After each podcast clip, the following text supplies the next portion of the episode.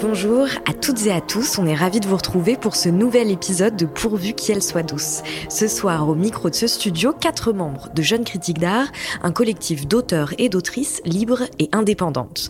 Depuis 2015, au sein de Jeunes Critiques d'Art, nous tâchons de repenser la critique comme un genre littéraire à part entière et pensons l'écriture comme un engagement politique. Pour projet, on a souhaité penser à un format qui nous permettrait de vous livrer un petit bout de notre intimité en partageant avec vous les échanges qu'on a officieusement quand on se retrouve. Pourvu qu'elle soit douce, c'est donc une émission dans laquelle on vous propose deux débats, le premier autour d'une exposition, le second davantage tourné vers une problématique liée au monde de l'art. Aujourd'hui, nous sommes donc quatre membres de Jeunes Critiques d'Art à échanger. Une nouvelle membre qu'on est ravi d'accueillir aujourd'hui, Cindy Oloou. Bonjour. Bonjour. Ensuite, vous les connaissez déjà, on a Tania Autin-Trémolière. Bonjour. Et enfin, Chris Cyril. Easy. Et moi-même, Camille Bardin. Pour ce nouvel épisode de Pourvu qu'elle soit douce, nous avons choisi de nous rendre à Lyon, où se joue actuellement un des événements majeurs de la rentrée, la Biennale de Lyon et son manifeste de la fragilité. Parler de Biennale nous mènera ensuite à nous intéresser à Trash Press, une initiative réjouissante qui réunit les personnes ayant refusé d'exposer au sein de la Biennale Art Press. L'occasion pour nous de discuter de la notion de refus. Dans nos boulots, on est parfois amené à devoir dire non, à devoir refuser de travailler pour une instance ou de s'engager pour un projet qui selon nous n'est pas juste. Mais ces refus ont-ils vraiment un impact politique? Ne nous desservent-ils pas plus qu'ils servent les causes que l'on défend C'est la question qu'on se pose euh, aujourd'hui. Mais avant ça, direction Lyon, euh, pour parler de cette nouvelle biennale, je me tourne vers toi, Tania. Est-ce que tu veux bien euh, introduire notre premier sujet sur la biennale de Lyon? Merci Camille. Pour concevoir la 16e édition de la Biennale d'art contemporain de Lyon qui se tient du 14 septembre au 31 décembre 2022, sa directrice artistique et directrice du MAC Lyon, Isabelle Bertolotti, a invité le duo de commissaires Sam Bardawil et Til Felrat, fondateur de la plateforme curatoriale Art Oriented, également commissaire du pavillon français de la Biennale de Venise et depuis peu directeur du Hamburger Bahnhof à Berlin. Manifeste de la fragilité est donc la thématique globale choisie par les commissaires pour cette biennale de Lyon, retardée d'un an pour cause de pandémie mondiale. Faisant le choix de puiser dans l'histoire de Lyon, dans ses archives et ses musées, cette édition s'étend bien plus dans la ville que les précédentes, occupant une douzaine de sites, dont certains pour la première fois. Aux lieux perçus comme incontournables, comme le MAC ou les anciennes usines Fagor, s'ajoute cette année le musée gallo-romain Lugdunum, le musée d'art sacré de Fourvière ou encore le musée d'histoire de la ville de Lyon. Mais le petit événement local de cette biennale, c'est la réouverture inespérée du musée Guimet, musée d'histoire naturelle créé par Émile Guimet, progressivement délaissé avant d'être vidé et fermé au public en 2007. Se voulant comme une exploration transhistorique et pluridisciplinaire de la fragilité, du monde, des corps, des lieux, des œuvres, cette biennale imaginée par Bardaoui et Felrat est conçue en trois sections, dont deux se concentrent au MAC Lyon. D'abord, l'exposition Les nombreuses vies et morts de Louise Brunet, une exposition récit composée à partir de l'histoire réelle et fictive de Louise Brunet, une ouvrière de la soie du 19e siècle qui voyagera jusque dans les usines de soie implantées au Liban. Devenant un personnage pluriel, elle est à la fois le fil conducteur et le prétexte narratif de cette exposition, qui juxtapose des œuvres contemporaines et anciennes. Toujours au MAC, Beyrouth et les Golden Sixties se focalisent sur la création artistique et la vie culturelle de Beyrouth dans la courte mais faste période des années 60, qui s'achèvera avec la guerre de 1975. Assumant une perspective historique, l'exposition entend déconstruire l'imaginaire autour de Beyrouth, questionnant sa situation actuelle au regard de son passé. Enfin, la troisième section de cette biennale, intitulée Un monde d'une promesse infinie, est quant à elle disséminée dans la ville et les différents sites de la biennale. Rassemblant 88 artistes de 39 pays, elle met en relation de nombreuses commandes spécifiques et les lieux occupés. C'est notamment au musée Guimet, réouvert donc pour l'occasion et demeuré dans son jus, et aux anciennes usines Fagor et ses 29 000 mètres carrés de terrain de jeu pour installation monumentale, que se rassemble la majorité des propositions des artistes de cette biennale. Ce sont donc de ces deux lieux, ainsi que des deux expositions du MAC dont nous pourrons discuter ici toutes les quatre, puisque nous n'avons pas ensemble vu la totalité de cette 16e édition mais on va quand même pouvoir échanger sur ce que nous avons vu et ce que nous avons pensé de cette tentative de manifeste de la fragilité. Merci Tania. Alors, qui de vous deux qui n'avez pas encore eu la parole veut commencer? Vous battez pas. Hein. je vais commencer. Allez, Chris. Euh, merci Tania pour la présentation. Oui. Euh, pas facile. Bah, je pense que je la première chose que euh, que j'aimerais discuter, c'est peut-être l'idée de la biennale en tant que totalité. C'est-à-dire qu'un peu toute biennale est en général un tout, une totalité, et euh, ne déroge pas à l'idée de totalité justement. À savoir que euh, étant en tout, un peu le, disons le, le premier impossible euh, bah, que l'on auquel on est confronté, c'est déjà la, la, possibilité ou la, ou la capacité de tout voir. On ne peut pas tout voir. Ça, on le sait qu'en général, dans une biennale, on ne peut pas tout voir.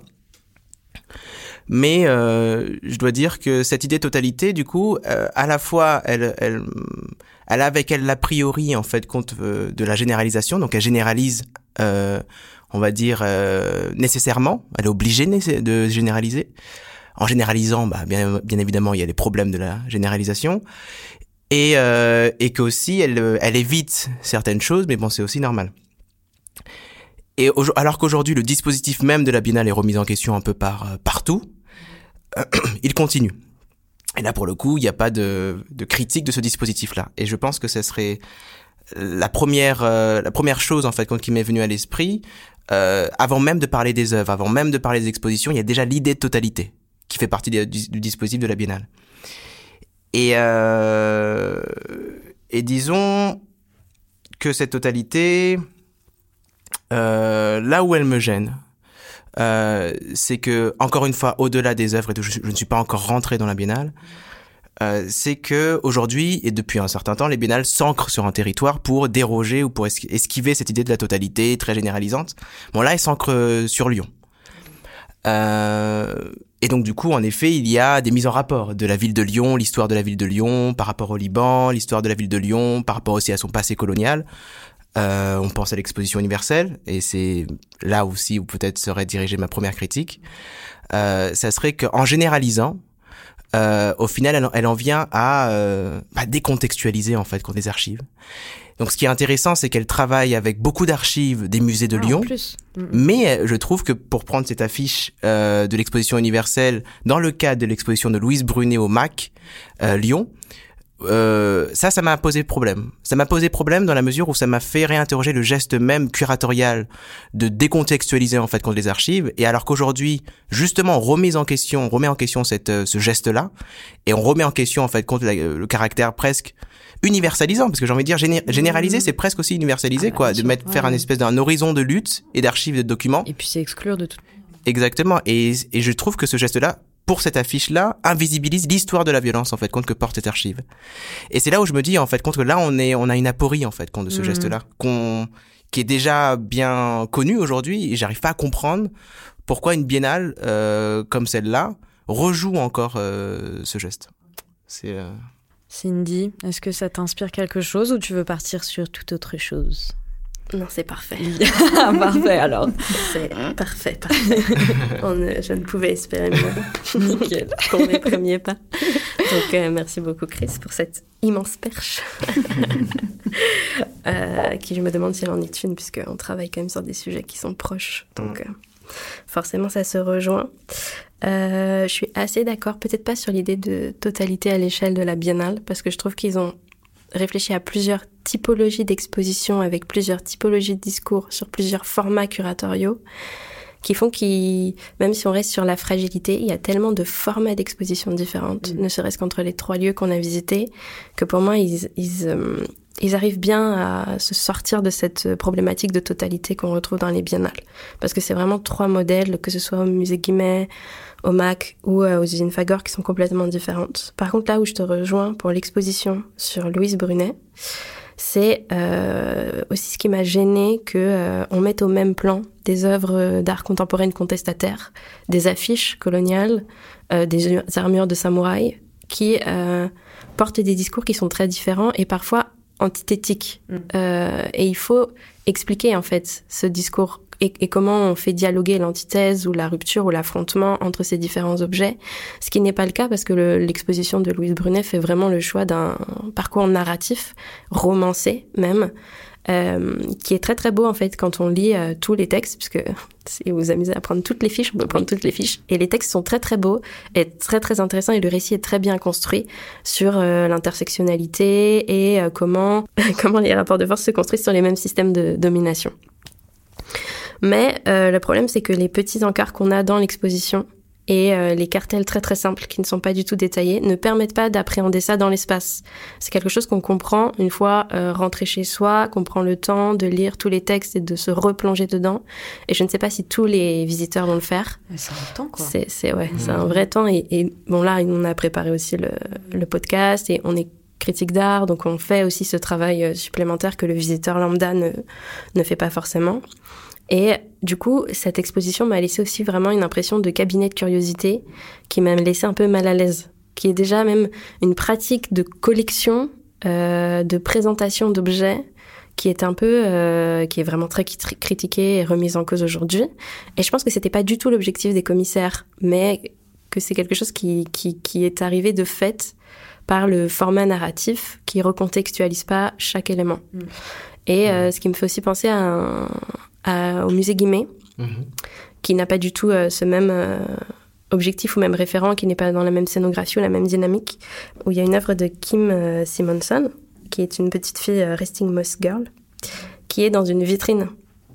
et il n'y a aucun moment dans la scénographie où on problématise ou contextualise ce choix d'avoir présenté cette petite fille en mousse verte, dans une vitrine au sein d'un un ancien musée d'histoire naturelle. Enfin, parfois, c'est bien de laisser les œuvres s'exprimer, mais à certains moments, je trouve que ça manque de contextualisation précise sur certaines problématiques euh, qu'il faut saisir à bras le corps, ouvertement et explicitement. Mmh. Mais du coup, c'est marrant, je trouve que vous parliez justement de, de, de la manière dont la curation est, est, est pensée, parce que j'ai trouvé que c'était une biennale qui, euh, euh, justement, à certains endroits, tentait de déconstruire euh, euh, le musée et son image hégémonique. Que c'était une biennale qui proposait certains retournements et euh, qu'il y avait eu une véritable réflexion autour de la manière dont on montre les œuvres et dont on pénètre dans un espace d'exposition. Donc du coup, c'est drôle parce que c'est vraiment Enfin, on parle des mêmes choses, mais différemment, on va dire. Et je pense en premier lieu, du coup, notamment au musée Guimet, euh, dans lequel on rentre par l'arrière, par l'entrée des artistes, j'ai envie de dire, et on découvre tout le début de l'exposition à travers les arrière-salles, les salles de stockage, d'archives, etc. Il y a même euh, certaines œuvres qui jouent avec ces espaces inoccupés. Je pense à Impulgi or Imp euh, d'Evita Vassiljeva euh, qui envahit les anciennes réserves du musée ou ensuite tous les retournements qu'on retrouve dans la nef et ses appendices avec les photographies de Lucille Boiron qui joue avec les anciennes vitrines ou encore les œuvres de l'artiste suédois euh, Tarik Kiswenson euh, qui retourne les vitrines. Il me semble que c'est ça c'est des vitrines. Euh, là encore en les fixant au plafond. Ensuite outre le musée Guimet cette dynamique de déconstruction de l'image hégémonique du musée je l'ai retrouvé ça, ça et là dans le, dans le parcours de la biennale, notamment dans l'usine Fagor, euh, où là encore, on retrouve dans un container des toiles détériorées et en attente de restauration euh, des collections du musée des Hospices civils de Lyon.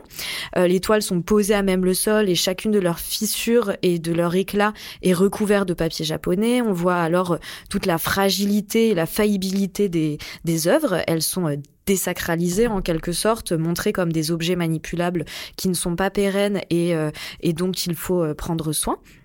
En fait, avec toutes ces propositions, j'ai trouvé que le musée apparaissait euh, comme beaucoup plus proche de nous. On a l'impression d'en déceler un peu plus les rouages, le fonctionnement, etc. Et ça, j'ai trouvé que c'était cool en soi, euh, surtout dans un événement tel qu'une biennale, euh, qui est un événement euh, dont tu parlais, euh, Chris, qui par son aspect monumental peut peiner à trouver le bon équilibre entre le sentiment qu'on qu'on voit quelque chose de grandiose et la proximité, mine de rien, dont on a besoin pour rencontrer euh, en contact euh, avec les œuvres. Donc c'est vraiment ça, cette idée de de bah du coup pas de déconstruction du discours curatorial mais de l'entité muséale on va dire je sais pas si Cindy bah, je suis assez d'accord sur la question du du musée mhm. après je sais pas si c'est euh, je pense que ça aurait mérité d'être plus explicite comme démarche enfin d'être mhm. clairement affirmé comme tel euh, ce qui ce qui est pas euh, officiellement le cas.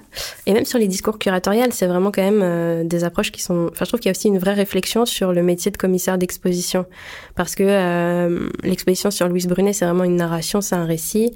Celle qui aborde Beyrouth Golden Sixties, elle est beaucoup plus construite comme une exposition habituelle avec des thèmes, des sous-thèmes, une construction qui est un peu chronologique où on pour quelqu'un qui ne connaît pas, c'est très pédagogique, c'est très didactique.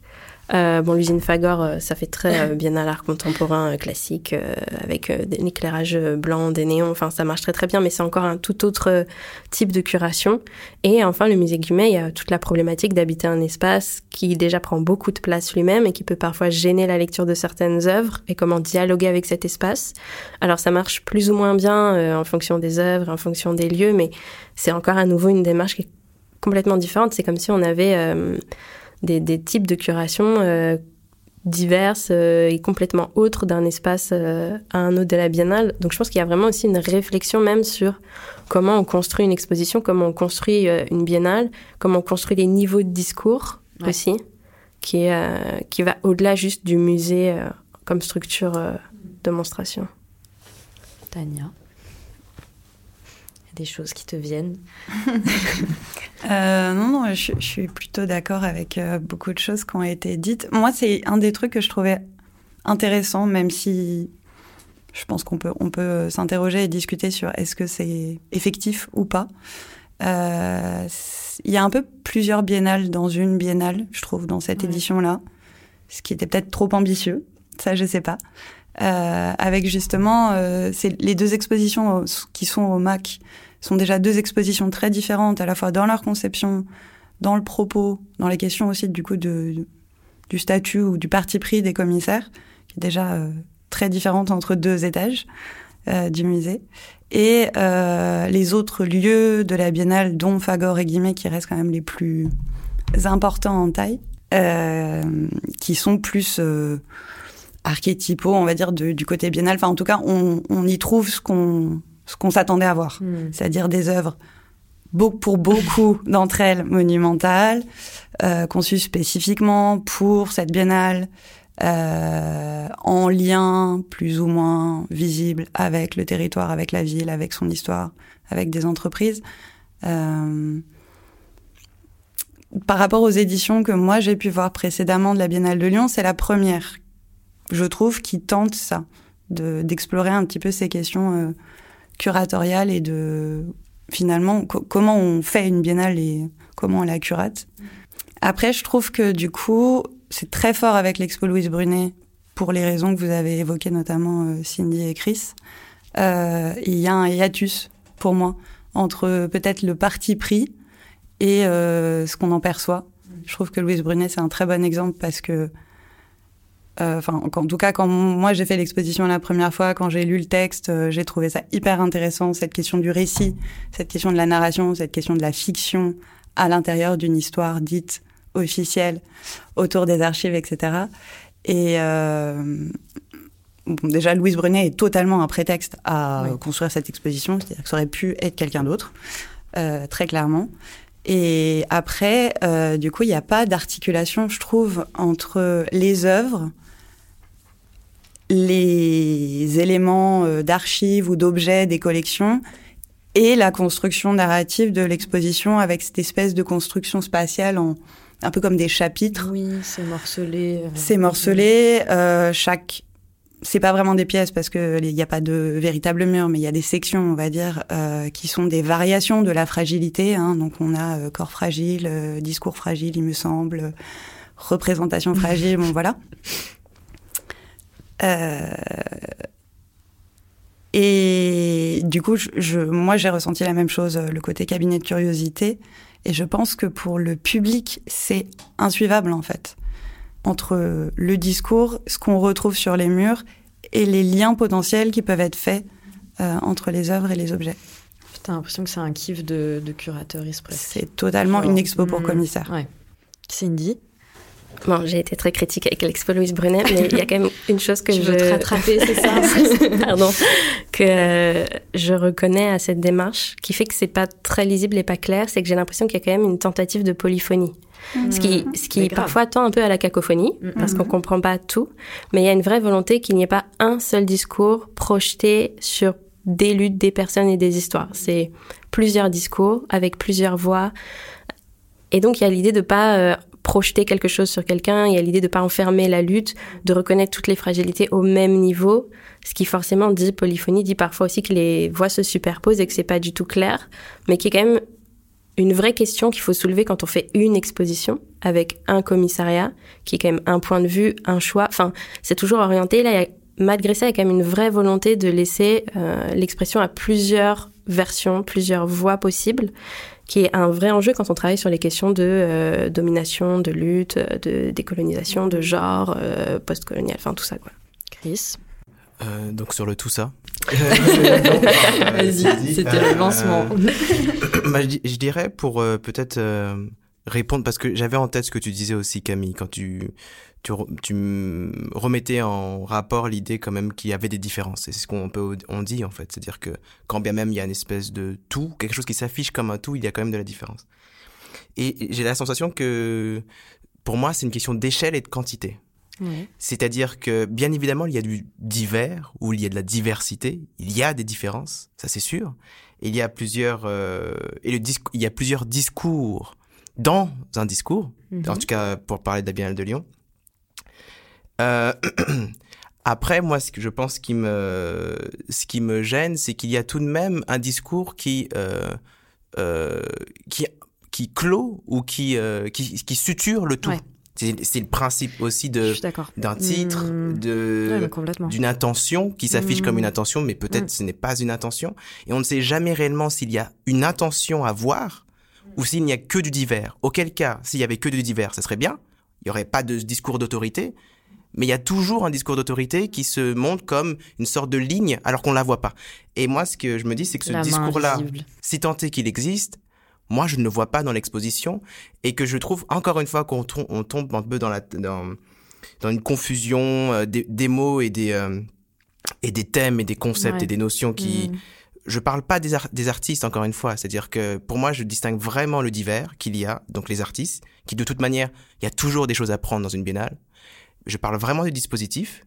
Et dans ce dispositif-là, moi je, suis je, je suis désolé, hein, mais je vois pas ce que c'est un manifeste de la fragilité. Ouais.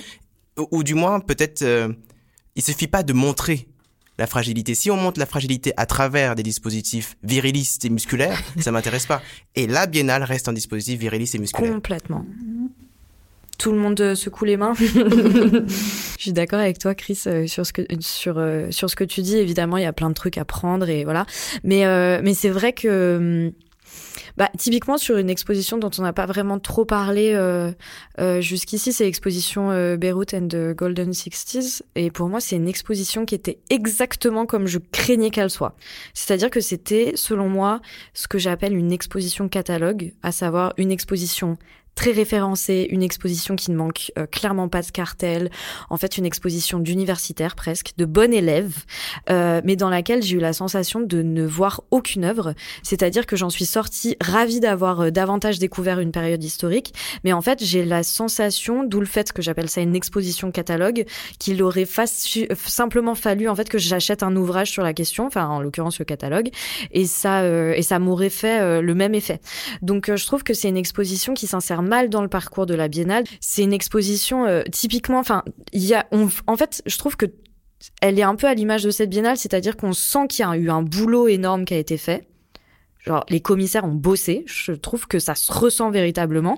Mais effectivement, euh, ce travail-là ne, s- à vouloir en plus faire écor, ple- éclore, etc., plein de voix, j'ai trouvé que du coup, elles n'assumaient pas tant que ça leurs propos. Et du coup, il y avait une espèce de, comme si elles essayaient d'être neutres, presque. Non, tu dis non de la tête, euh, Tania. Est-ce que tu utilises Yel et que c'est deux hommes? Ah, c'est deux hommes. bah, désolé, messieurs. Mais, euh, C'est pas grave. et c'est pas grave. écoute. et euh, et euh, ah bah tiens, tu vois, c'est intéressant. Euh, mais du coup, j'ai trouvé que en fait, à vouloir essayer de, enfin voilà, de, on donne la parole, on donne la parole, bah du coup, mine de rien, euh, de choisir un artiste plutôt qu'un autre ou qu'une autre, et bah c'est un choix en soi, et du coup, c'est une prise de position et c'est déjà une prise de parole. Et du coup, je sais pas, j'ai pas, en fait, j'ai pas senti euh, qu'il me parlait. T'es pas d'accord, Cindy? Je suis assez d'accord sur Ah. l'idée, Ouais. euh, mais comme le disait un peu Chris aussi, qui dit manifeste veut dire engagement. Et à un moment, il faut se mouiller, en fait. C'est ça. Et c'est peut-être que les... c'est très beau. hein. Et un manifeste de la fragilité, il y aurait tellement à dire, euh, tellement à raconter, même sur l'intersectionnalité. Il y aurait tellement. et- mais j'ai l'impression que tout ça, et on est au bord, en fait, qu'il n'y a pas de pas franchi, de prise de risque Complètement. ouverte, d'engagement.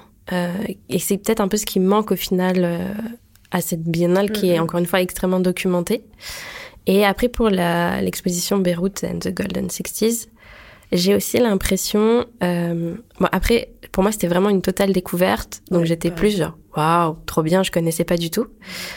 Mais j'ai aussi l'impression que l'exposition pâtit un peu de la scénographie, où j'ai cru comprendre que à l'origine, l'espace est un plateau et que du coup, tout est construit sur des. La scénographie a été construite expressément pour l'exposition à partir de structures en bois.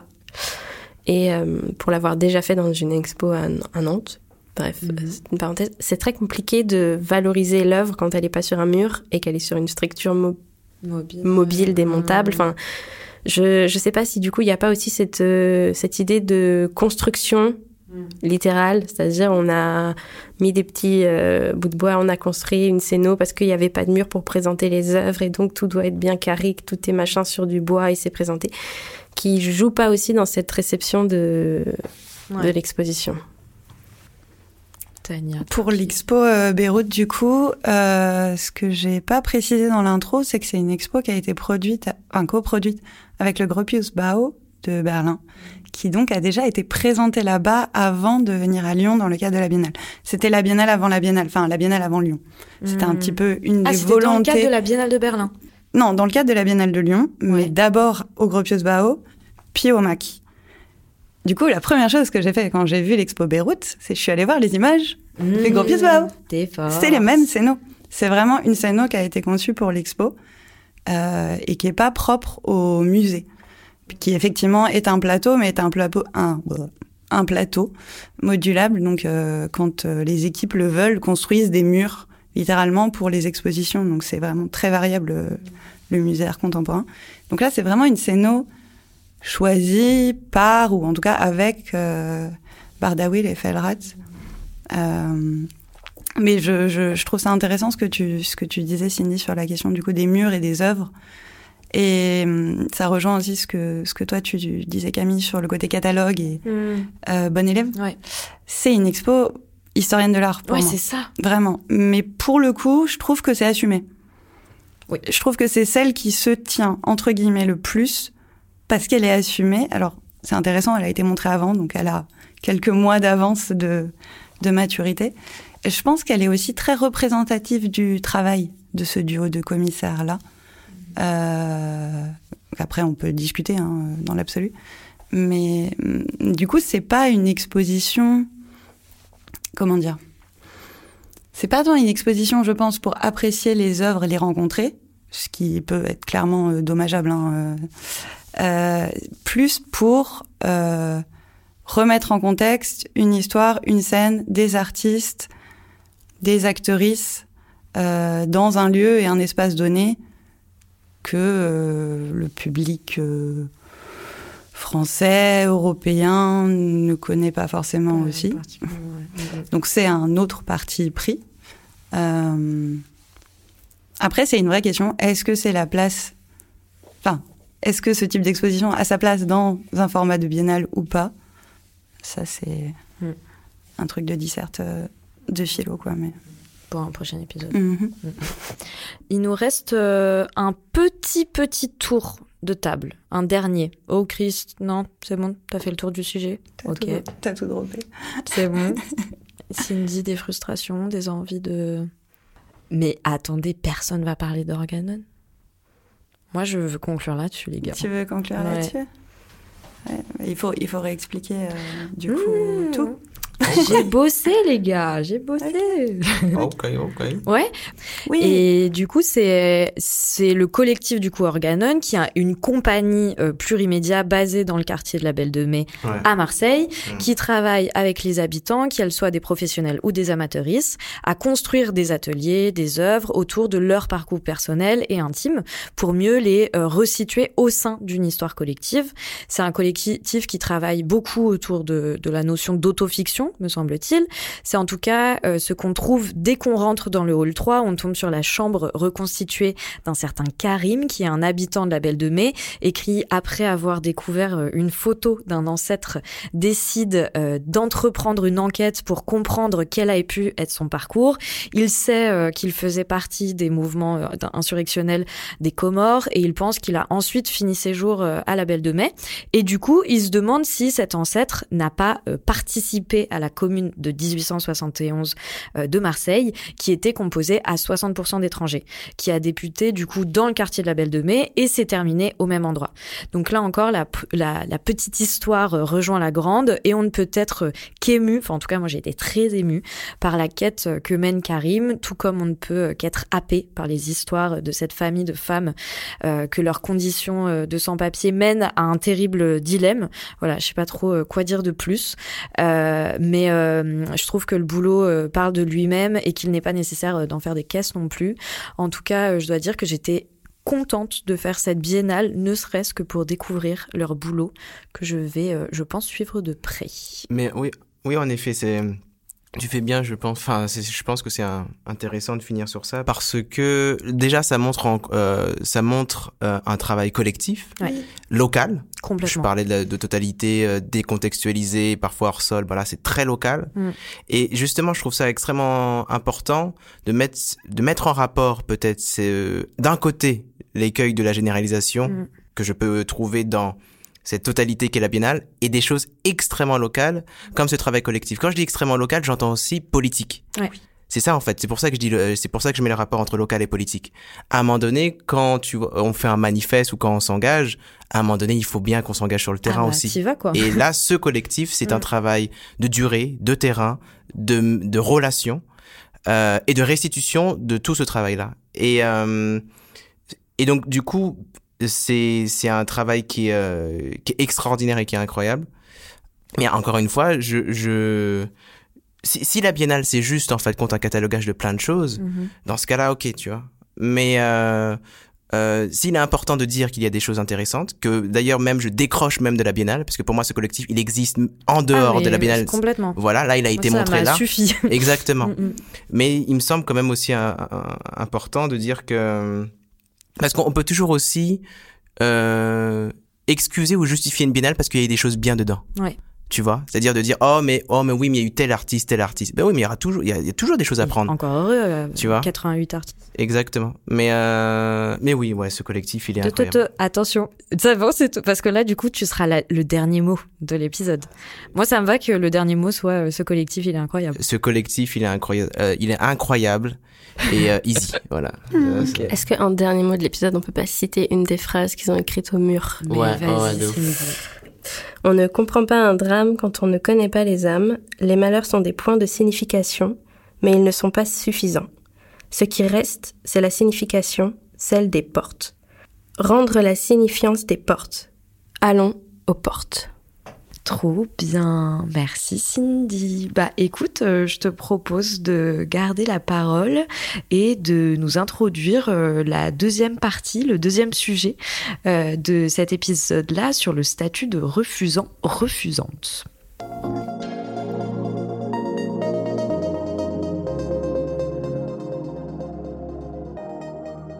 L'histoire de l'art est ponctuée de refus. La plupart des grands mouvements se sont construits sur des refus, en rupture avec une époque, des idées ou des pratiques. Un des événements les plus connus de l'histoire de l'art 100 ans, partant d'un refus, est le Salon des refusés de 1863. Initiative de Napoléon III et de Viollet-le-Duc, afin d'offrir un espace d'exposition aux artistes refusés par le salon. Plus récemment, des artistes ont refusé de participer à la biennale Art Press après l'école, qui se tient actuellement à Montpellier, donnant naissance à l'initiative Trash Press. Des écoles d'art comme celle de Toulouse, Lyon, Saint-Étienne et Grenoble-Valence se sont également désolidarisées du projet en raison des prises de position plus que douteuses du magazine Art Press tant sur l'affaire Claude Lévesque que sur le mouvement MeToo. Un basculement sémantique s'est opéré, du statut de refusé qui subit le refus au statut de refusant, refusante qui refuse. Du passif à l'actif, d'une négation, le refus est devenu une revendication, une affirmation. Mais à quel prix et avec quel impact? Est-ce l'annonce d'un renversement du rapport de force face à des structures perçues comme prescriptives Le refus reste une question épineuse et engageante à laquelle nous sommes souvent confrontés. Refuser, c'est affirmer sa liberté, mais dans une économie de marché comme celle de l'art contemporain, c'est aussi prendre le risque d'être invisibilisé et de se retrouver isolé. A-t-on toujours la liberté de refuser? Le refus n'a-t-il de poids que s'il est visible? Et a-t-il absolument besoin d'un espace d'expression pour exister? Merci Cindy, c'était trop bien. Tout le monde fait des signes de drop de mic. c'est bon, c'est passé? c'était sa première intro. C'était parfaite. Ce sera ta charge systématique maintenant. Qui commence? Moi? Euh, Bon, bah, c'est vrai que à titre personnel, c'est un sujet que j'avais trop envie d'aborder. Parce que quand j'ai vu du coup l'initiative de Trash Press, euh, donc euh, de se regrouper en tant que refusant et refusante, je sais pas, ça m'a donné une force folle et ça m'a remise face à une problématique qui a beau, que je, je, traverse en ce moment euh, quand en fait je suis face au fait de me dire non j'ai pas envie de faire ce truc pour des questions politiques, euh, bah, essentiellement pour des questions politiques. Et en fait, euh, récemment, je me suis retrouvée à, à dire non à, au fait de participer à un prix euh, en tant que membre de, du jury, et je me disais putain, mais politiquement, je suis pas ok avec le déjà le système du prix, la mise en concurrence, etc. Et, euh, et voilà, mais par ailleurs, en fait, il y a un tel turnover dans le mmh. dans le dans le monde de l'art qu'en fait, moi j'ai dit non, mais derrière, en fait, le prix a eu lieu. Euh, les membres du jury euh, ont, enfin, du coup, c'est une, une, un gain de légitimité aussi que d'être membre d'un jury, etc. Enfin, tout a ça a pas fait avancer le schmilblick en fait. C'est-à-dire que mon refus à moi, il m'a servi au fait d'avoir encore euh, ma conscience préservée, mais par ailleurs, ça n'a pas fait avancer le schmilblick. L'événement a eu lieu et finalement, j'ai eu plus la sensation à un moment donné, limite, de m'être tiré une balle dans le pied à titre personnel. Voilà. Donc c'est pour ça que ce sujet-là m'excitait un peu parce que j'ai pas encore trouvé de solution. Je dors sur mes deux oreilles parce que j'ai dit non et que du coup je suis en, en symbiose avec mes idées, mon engagement, etc. Mais par ailleurs, euh, ça n'a pas fait avancer les choses, quoi. C'est l'idée du coup? Bah, là où je trouve que c'est intéressant ce que tu dis, Camille, par rapport à la démarche Trash Press, par exemple, c'est qu'il y a l'enjeu du collectif chez eux, qui parfois manque quand on est seul à refuser, et que du coup, en effet, on est euh, tout seul chez soi avec notre conscience euh, mm. très bien comme il faut, mais euh, les événements ont quand même lieu, d'autres sont mis en avant, et finalement, les causes qu'on défend et les valeurs qu'on voulait porter, elles sont aussi complètement invisibilisées. Complètement. Donc, c'est un peu la problématique. Et c'est là où je trouve que la démarche du collectif peut apparaître intéressante, puisque le refus, euh, qu'il soit euh, dans le monde de l'art, mais qu'il soit aussi politique mmh. euh, ou autre, il commence à avoir un impact du poids et à n'être pris en compte qu'à partir du moment où il est visibilisé, quel que soit le médium, que ce soit via les réseaux sociaux, via une publication, via autre chose, mais il, faut, il, faut, il faut qu'il ait une mmh. forme visible en fait de l'extérieur. Mmh. Mais du coup, comment on fait à titre personnel, toi, Chris, par exemple, genre, je sais pas si t'as déjà, oula, tu fais la grimace, euh, si t'as déjà dit non à quelque chose et pourquoi, et si t'as eu une frustration, je sais pas sur, sur quoi tu veux partir, mais. Alors, euh, il me semble que les actions les plus importantes en ce moment dans les paysages de l'art contemporain sont des actions de refus. Ouais. Euh, et que je crois que la question, euh, disons, disons, que les actions politiques les plus euh, effectives, les plus effectives en ce moment sont euh, sont des actions de refus. Oui. je pense que le refus, il est euh, déjà en fait. Euh, je pense ne pas dire de bêtises pour dire que toutes et tous autour de la table soutenons et sommes aussi solidaires en tout cas de des étudiantes, mm. étudiants au MOCO qui font trash mm, press. Mm, donc je pense que c'est la première des choses. Ensuite, la seconde chose que Artpress est éclaté au sol. Ouais. Et ça, ça, on le sait. Ça, on le sait. J'avais déjà dit euh, dans un podcast à Mediapart qu'il fallait emmerder Artpress. Mm. Mais voilà, quoi. Enfin, faut- voilà, on va pas continuer, mais en gros, euh, on, ça, ça bouge pas. Mm. Euh, et ensuite, oui. euh, en fait, je pense que le refus, il est important dans la, euh, dans la mesure où il crée les conditions de possibilité de- d'autre chose, d'un autre espace. Même si cet espace-là n'existe pas encore. Euh, et euh, le refus déjà dit qu'on ne veut plus de ça et que je trouve que c'est en effet on est à la fois on est dans une remontée en fait contre des extrémismes un peu partout et en, Europe euh, que le milieu de l'art en fait compte n'est pas exempt de cette remontée de cette montée des Mm. des, des conservatismes Ouais. euh, et des extrémismes backslash, euh, Exactement. backslash potentiel. et je crois qu'à un moment donné, on peut pas dire oui à ça. Quoi. À un moment donné, il faut dire non et il faut refuser. Et euh, le refus, pour moi, je le, je- en tant que noir, Mm, mm. je le vois plus. euh, Il y a euh, Fred Moten qui disait, qui est un philosophe euh, afro-américain, qui dit refuser ce qui nous a été refusé. Mm. Donc de ne pas continuer à, à, à avoir, d'entretenir un désir sur ce qui nous a été refusé, mais refuser ce qui nous a été refusé. Et à un moment donné, il faut avoir euh, peut-être, ce qui est difficile, mais avoir la force de refuser ce qui nous a été refusé, même si nous sommes précaires. Mm.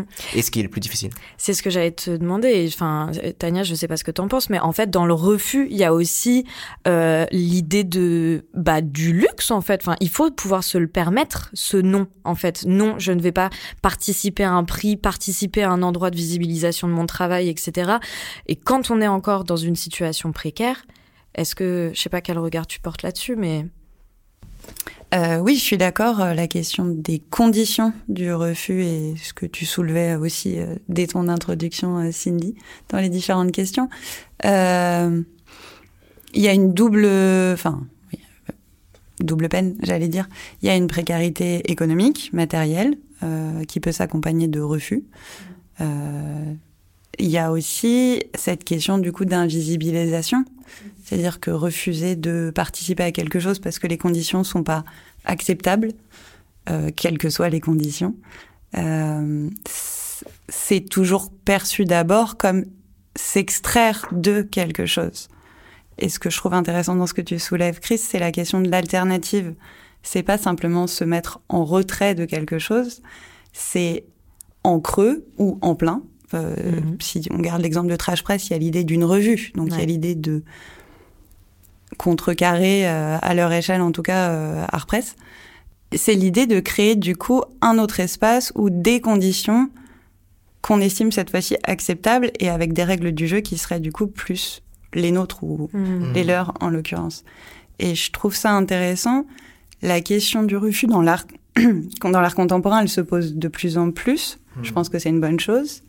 En même temps, c'est pas une posture qui est valorisée. Euh, c'est pas forcément une posture à laquelle on incite les personnes aussi. Euh, et je pense qu'il y a une fragilité dans la question du refus. En tout cas, euh, Tu en- fais des avec le premier épisode, Je c'est très impressionnant. Euh, euh, parce que ça part aussi d'initiatives personnelles. Ce que tu disais pour toi, Camille, par exemple, c'est ça part d'abord de quelque chose d'individuel. Éventuellement, ça se rejoint dans un collectif, et là, on a de la force.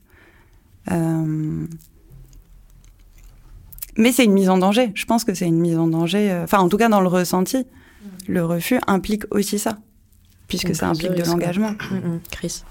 C'est vrai que vis-à-vis de ce que tu dis, Tania, euh, la difficulté, euh, surtout depuis une perspective un peu minoritaire ou la perspective des vies euh, précaires, c'est qu'on a, on ne dispose pas des conditions matérielles, euh, des conditions économiques pour refuser. C'est ça Et que c'est souvent en général pour ça qu'on ne refuse pas et qu'on ne peut pas refuser.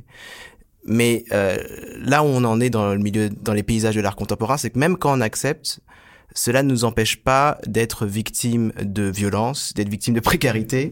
Donc en fait, même quand on dit oui, en fait, on- en réalité, on, on est toujours en réalité. euh, en fait, on dit, on, disons que ce que nous, parfois en fait, il faut faire la part des choses entre ce que le oui nous apporte et en réalité, il nous apporte pas tant que ça en réalité. Hein.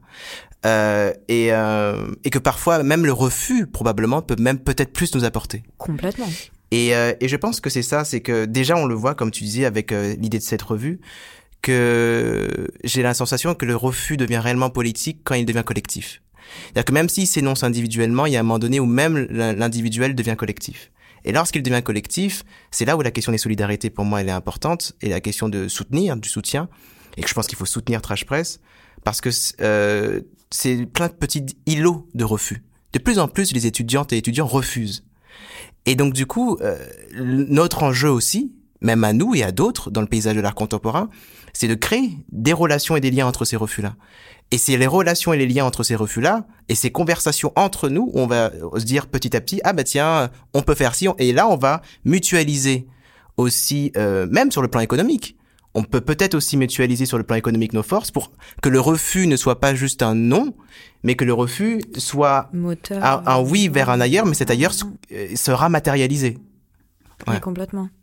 Indy ben, Je rejoins parfaitement euh, ce qu'ont dit euh, Tania et, et, Chris et ce que tu disais, parce qu'on a tous été confrontés à un moment de euh, dire oui ou avaler les couleuvres et mmh. espérer que ça passe. Et en effet, je pense que après, là où je, je, je serais peut-être un peu différente de ce que dit Chris, c'est que pour moi, le refus n'est qu'une étape. refuser, ça reste quand même se définir par rapport à l'autre mm. qu'on ne veut plus. Ah. Et on reste quand même dans cette dialectique-là. Et à un moment, il faut sortir de ce rapport-là. C'est-à-dire que vraiment, l'émancipation passe par se définir complètement indépendamment de ce qu'on mm. ne veut plus. Enfin, et le, quand on est dans le refus, on est toujours dans le, le refus par rapport à quelque chose, par rapport à quelqu'un, dans un rapport toujours. On n'a pas inversé le rapport de force, on n'a pas changé la tendance.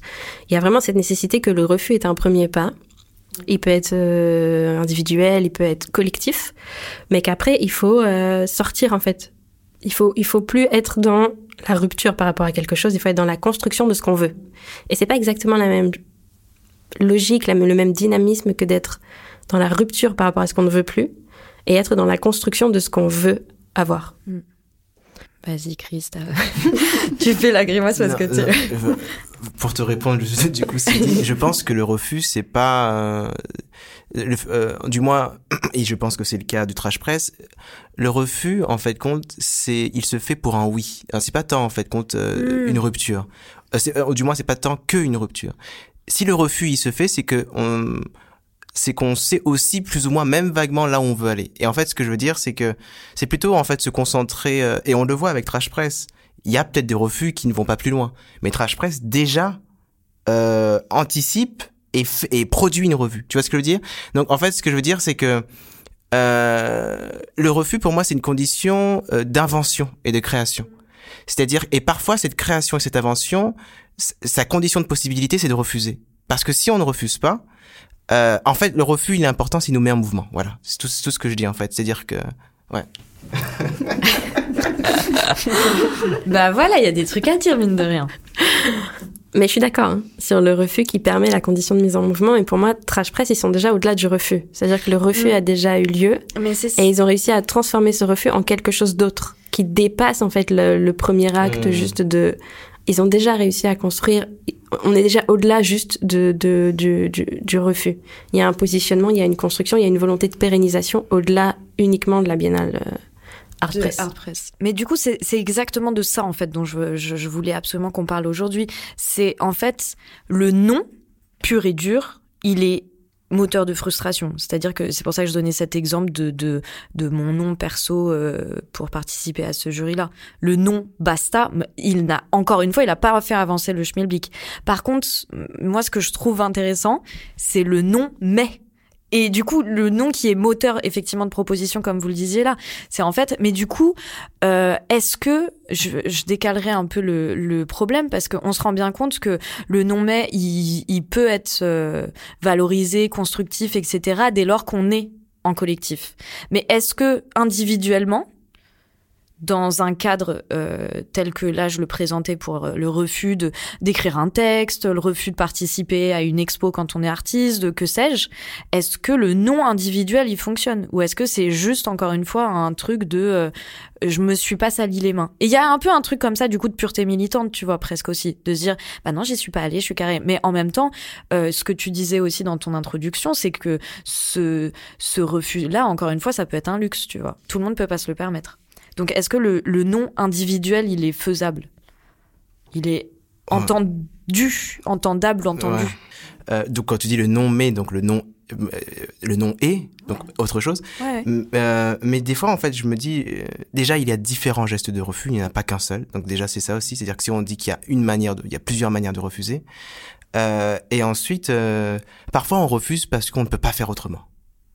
Je, je prends pas forcément, mais des fois que lorsqu'on refuse, par exemple lorsque des corps précaires refusent, lorsqu'ils sont amenés à refuser, c'est que parce, parfois parce qu'ils peuvent pas faire autrement. Parce que parfois dire oui nous apporte plus de souffrance que si on disait non. Complètement. Donc je pense que dans ces situations-là, il y a plusieurs situations de refus, mais dans ces situations-là, le refus il est nécessaire et le non est nécessaire. Pour moi, le non il est nécessaire parce que euh, à un moment donné, le non aussi, euh, lorsqu'il euh, devient politique, lorsqu'il devient collectif, euh, il permet aussi de, il- comment je pourrais dire, il permet d'être quelque chose autour duquel on peut aussi se rassembler. Je trouve qu'il y a une force aussi productive du non. Euh, et le non n'est jamais que, enfin, encore une fois, euh, dire non, euh, c'est, je vois Cindy, Il lève la main. dire non pour moi je prends je vais prendre des exemples mais euh, je prends l'exemple de pff, ça va être un exemple méga truc mais je prends Derrida Ouais. je crois que Derrida Ah ouais. non, mais voilà ouais mais Ah ouais, merci pour l'équipe quoi. non mais en fait Derrida. ouais mais Derrida il y a, il y a- Vas-y, il y a des, y a des utilisations post-coloniales et décoloniales de Derrida Derrida je crois à un moment donné qui dit que il y a plusieurs noms et il y a des noms parfois en fait compte qui sont des modalités du oui c'est-à-dire que à un moment donné pour dire oui il faut dire non tu vois ce que je veux dire? C'est-à-dire Ouais. que pour dire euh, pour être en capacité de dire oui donc de dire oui je veux autre chose bah il y a bien à un moment donné aussi qu'il faut que je dise non dans la mesure où il faut que je produise une, coupure il faut que je produise une coupure mais une coupure pour moi qui est euh, créatrice en fait c'est ça c'est à la seule condition et je pense encore une fois que, que, les- que toute coupure est créatrice après c'est ce qu'on en fait Bah, hmm, vas-y Cindy, tu levais la main mais... Moi, je vais reprendre une de tes tournures, Chris. Désolée. Le nom est nécessaire, mais il n'est pas suffisant. Dans le sens où je suis d'accord avec toi, il faut que ce soit créateur, mais le nom n'est pas forcément créateur. Il l'est pas en soi, en fait. Il, y a une action supplémentaire qui est nécessaire pour qu'il le devienne. Mais il est absolument nécessaire, il est vital, il est essentiel. Euh, Il n'y a pas, a pas d'autre euh, option parfois que le nom. Mais vraiment, c'est pas suffisant. Il faut, il faut un second, euh, une seconde étape en fait ensuite. Et après, je rebondis du coup sur ce que tu disais Camille juste avant, sur la question de quand on dit non et qu'on est seul et qu'on est chez soi et de pas se salir les mains. Je, je- peut-être que je me trompe et c'est très empirique. Euh, je ne citerai pas Derrida, j'ai pas de référence pour étayer ce propos. Mais euh, je pense qu'à un- c'est un peu gratuit c'est un peu gratuit tout ça Désolée, non, mais c'est même pour moi, c'est je, je, je- c'est vraiment entièrement empirique, tu vois. Je reconnais que je, je n'ai pas d'appui là-dessus. Donc peut-être que je me plante complètement. Mais euh, à un moment, pour que le nom euh, individuel soit euh, impactant, il va falloir se salir les mains. Et je pense aux gens qui, euh, notamment, et qui, qui en- encore quelque chose de très euh, délicat, mais qui l'affichent sur les réseaux sociaux, Mm. par exemple. Ouais. Là, tout de suite, pour peu que tu aies un peu En mode de... call-out Un peu, mais, Ouais. mais sans aller jusque-là, mais un- c'est-à-dire exprimer ce nom ouvertement en expliquant les raisons de ce nom et à une communauté publique. C'est-à-dire qu'à un moment où, tant que ce nom n'est pas rendu public, je pense aux réseaux sociaux parce que c'est ce qu'on voit le plus euh, actuellement, mais tant que ce nom n'est pas rendu public, en effet, il n'est pas eff- effectif à part pour toi-même. Mais du coup, Et donc, il y a un moment où tu Je te salis les mains en le coup, sortant, je quoi. comprends le pas, toi, tu voudrais dire... euh, parce que hum, tu voudrais dire du coup qu'à un moment, faut exprimer, enfin dire le fait que là, un nom a été prononcé. Oui. Tant que c'est pas dit, ce n'est pas réel. Enfin, c'est le, principe de la parole performative, mais. Mais. Tania. parole performative on n'a pas de référence Performative. C'est gratuit. ok, ok, ok. C'était- c'est pas propre. Tania, qu'est-ce que tu Euh, C'est le jeu. Non, non, ça me plonge dans d'intenses euh, abîmes de réflexion. Tu cogites. Ouais. Euh, non, mais du coup, en vous écoutant et en réfléchissant, euh, c'est la, du coup, ça pose la question du oui aussi, parce qu'en fait, on accepte beaucoup de choses, mais pas parce qu'on y dit oui de manière pleine, parce qu'on y adhère, parce qu'on est d'accord, parce que ça nous convient, ça nous ressemble. On dit oui parce qu'on peut ou ose pas euh, dire non. Et du coup, je pense que le monde de l'art, et pas que le monde de l'art, est beaucoup plus fait de, malheureusement, de oui Euh, Mais. oui, ou à, à défaut de pouvoir Ouais. ou d'oser ou dire non. Mm, mm.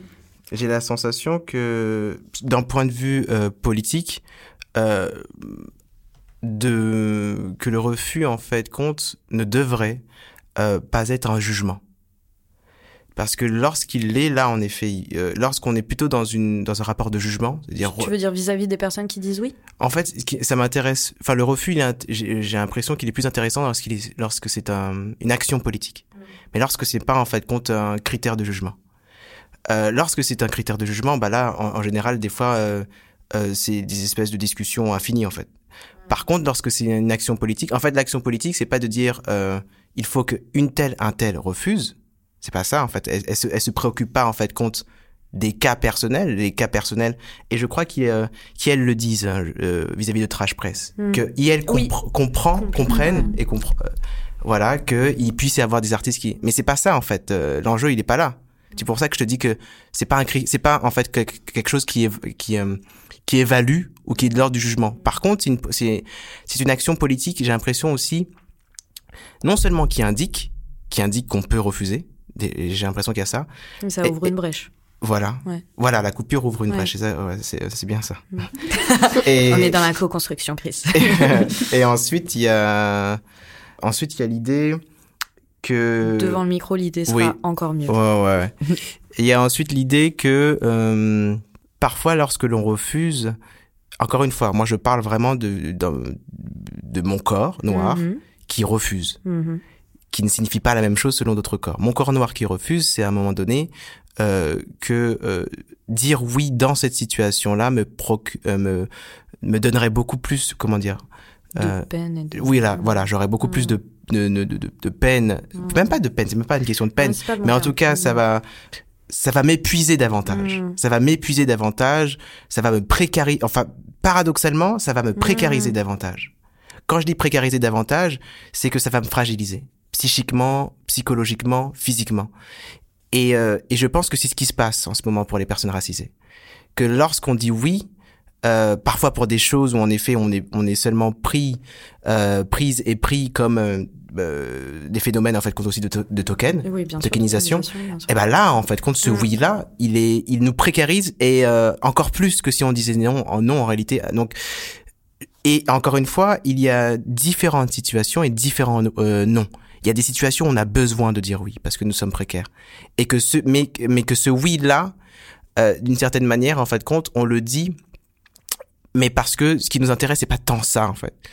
Ce qui nous intéresse, c'est, d'autres alternatives. Par exemple, je vais prendre un exemple et je m'arrêterai sur ça.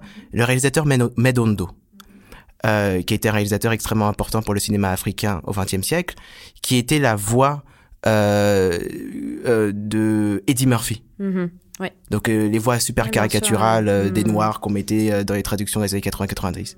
Donc à la fois, il a dit oui, c'était pas le meilleur oui, mais il a dit oui pour avoir de l'argent, pour lui permettre quoi? Lui permettre après de développer des films militants et politiques à côté. Et qu'il a été décisif, Medondo, en tout cas sur le plan militant, pour le cinéma noir et le cinéma africain. Donc, si le oui que Medondo a fait, ça lui a pro- permis de produire ça, bah, Mais je suis complètement d'accord avec toi. C'est que du coup, ça doit s'inscrire dans une stratégie, je pense, beaucoup plus large et, euh, et d'une construction en fait de, de, de vie politique. C'est-à-dire, par exemple, quand je vous disais que je travaille pour des galeries, etc., et ben en fait, c'est un un argent euh, qui va me permettre de euh, diffuser euh, de l'énergie et, et de travailler en fait pour des personnes qui sont précarisées, tu vois. Donc, donc je pense que c'est ça aussi, c'est un jeu permanent entre j'accepte ce texte, ok, je bosse là-dessus pendant X temps, mais par contre derrière je vais bosser sur une exposition d'un ou d'une jeune artiste qui a pas de thune et, et qui pourra pas être montrée par ailleurs ou pas tout de suite. Et je dirais aussi, et je finirai sur ça, qu'on n'a pas toutes et tous les mêmes possibilités du oui du non aussi. C'est ça aussi que c'est important parce que parfois certaines personnes qui disent oui, c'est pas la même chose que d'autres personnes qui disent Bien oui. sûr. Et ça, c'était quelque chose aussi qui à un moment donné m'avait un peu agacé pour mon nouveau. Où à un moment donné on dit ah mais regardez tous les artistes racisés. Bah ouais mais en fait non en fait ils sont pas précaires comme vous vous l'êtes en fait. Quand, Mm. par exemple je prends des artistes par exemple aux Antilles, mais ils ont pas le même niveau de visibilité que vous vous avez dans l'Hexagone. Mm, bien sûr. Donc eux qui disent oui, et elles qui disent oui, c'est pas la même chose que vous Ouais. qui disiez oui. Tu vois ce que je veux dire? Mais je, du coup, arrive une euh, peut-être euh, non ça va on a, on a un dernier petit tour de table. Du coup, peut-être que ça nous mène à, à une dernière question. Il y aura toujours, enfin il y en a plein d'autres derrière, mais que je me pose, c'est est-ce que c'est la figure de l'allié du coup? Je sais pas si vous y croyez ou pas, mais est-ce que du coup les personnes plus privilégiées qu'on se, qu'on, qu'on se, cette possibilité du non, est-ce que ce n'est pas à Yel du coup de l'impulser et de et de on parlait de solidarité avant et en fait de, de protéger en fait euh, euh, les autres corps minorisés, précarisés, euh, etc. Cindy, tu as une une idée là-dessus? Très très partagée sur ce sujet. Ouais. bah c'est jamais évident la question de la encore une fois parce que est-ce que c'est pas elles qui vont se enfin, recevoir toutes les fleurs derrière? De bons militants. Euh. C'est une problématique et puis je pense qu'il y a aussi l'enjeu du de la question du privilège en fait, où euh, on voit très très bien les privilèges quand on n'est pas privilégié et qu'on est marginalisé et qu'on est dans un corps euh, racisé ou autre, enfin dans un corps marginalisé quel qu'il soit. Une fois qu'on a acquis le privilège et qu'on on l'a potentiellement acquis au prix de lutte, de compromis, euh, on n'a pas envie de les perdre. Ça, c'est quelque chose qui peut se comprendre, mais du coup, c'est vraiment quelque chose qui est compliqué parce qu'on peut pas attendre. On peut pas attendre les alliés, en, fait. évidemment que s'ils sont là, ça facilite les choses et, et qu'on en a quand même besoin et qu'il en faut et qu'ils ont un rôle important. Et en même temps, toutes les grandes luttes de l'histoire, même si elles ont eu des alliés, à un moment, elles ont porté leurs fruits parce que quelqu'un a cassé la vitre et est entré par la fenêtre, pas parce qu'on a ouvert la porte pour rester sur les portes de la Biennale de Lyon. La question de l'effraction. Tout ce que tu dis, euh, Cindy, ça me fait penser à une phrase de Toni Morrison. Et qui dit, genre, dès que tu as un tout petit peu de pouvoir, ton travail, c'est de le redistribuer. Et dès que tu as un tout petit peu de liberté, ton boulot, c'est de le, la redistribuer. Ce qui est le plus difficile, hein. Bah oui, mais du coup, c'est un peu. Et c'est aussi se rendre compte, du coup, bah, même de la moindre chose, tu vois. Et je pense que c'est aussi, des, du coup, des questionnements qu'on, sur la question de la classe et des privilèges de prise de parole que qu'on tente de se poser aussi au sein de Jeunes Critiques d'Art sur notre responsabilité, responsabilité quant au prix des textes, du fait qu'on soit un collectif, un regroupement, peut-être qu'on a plus de notre voix porte peut porter peut-être plus et du coup il y a une responsabilité vis-à-vis des autres auteurs et autrices euh, à ce niveau-là. Je pense que oui, forcément le collectif euh, à moins d'être quelqu'un de très très reconnu, mais du coup il y a toutes les questions de comment on a atteint ce, ce statut-là, mais sinon c'est sûr que le collectif porte plus que euh, les luttes individuelles. C'est certain que le poids est pas le même. Et, euh, et encore, je pense que de, de, depuis les, depuis par exemple les littératures noires, pour prendre cet exemple-là, euh, bah euh, l'individuel il est aussi euh, collectif. Mmh. Tu vois, c'est-à-dire que parfois une énonciation individuelle elle est aussi collective. Euh, et elle peut après être collectivisée, etc. etc. L'intime politique. Hein. Merci à vous trois. Euh, merci euh, aux auditeuristes d'avoir suivi cet échange. À dans 15 jours pour, du coup, le second épisode de la saison 3 de Pourvu qu'elle soit douce.